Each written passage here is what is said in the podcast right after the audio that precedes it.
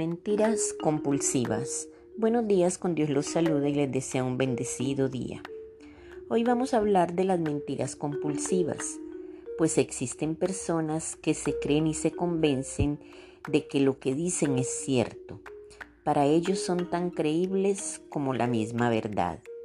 Esto es una enfermedad llamada mitomanía.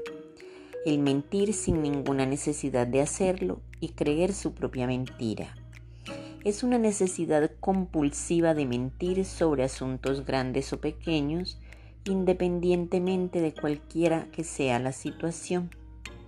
La palabra mitomanía es de origen griego. Al hablar de manía estamos hablando de deseos desordenados. Se inventan anécdotas fantásticas de forma sistemática para hacerse notar.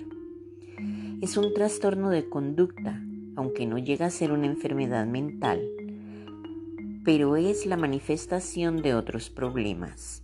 Una persona mitómana o mentirosa compulsiva tiene un trastorno psicológico que le hace fantasear y mentir de forma reiterativa. En el resto de las personas, las mentiras obedecen a necesidades puntuales y son ocasionales. El mitómano recurre a ellas sin ninguna necesidad y no puede dejar de hacerlo.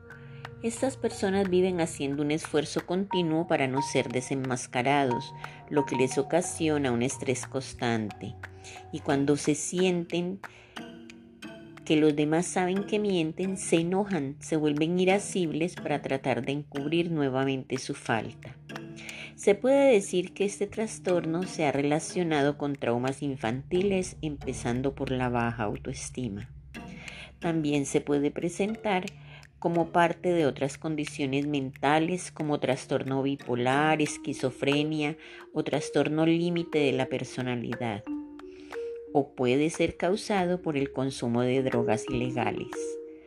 Aunque esta es una enfermedad tratable, es bastante difícil convencer a una persona mitómana que necesita ayuda. El tratar de hacerlo consciente de su enfermedad es un verdadero reto por lo general no acepta que sufre de este trastorno, pues para él su verdad es la verdad. Trata siempre de buscar justificaciones o explicaciones para que sus relatos, aun cuando los demás saben que miente, él los defiende con vehemencia. Más que hacerlo quedar mal, se trata de buscarle ayuda psicológica y procurar que sea razonable en la necesidad de recibirla. Esto no es un proceso nada fácil y muchas familias tienen a uno de sus miembros con este trastorno. Entablar discusiones innecesarias con estas personas es absurdo, pues nada lograremos conseguir con esto, solo que se enoje y se vuelva renuente a recibir la ayuda que necesita. Hay que tratar de llevarlos por las buenas y hacerlos entender que es por su bienestar. Lo demás hay que dejárselo a los especialistas. Como dice Alexander Pope, el que dice una mentira no sabe qué tarea ha asumido, porque estará obligado a inventar 20 más para sostener la certeza de la primera. Que el Señor derrame lluvia de bendiciones sobre cada uno de ustedes. Su amiga Saide Naufal.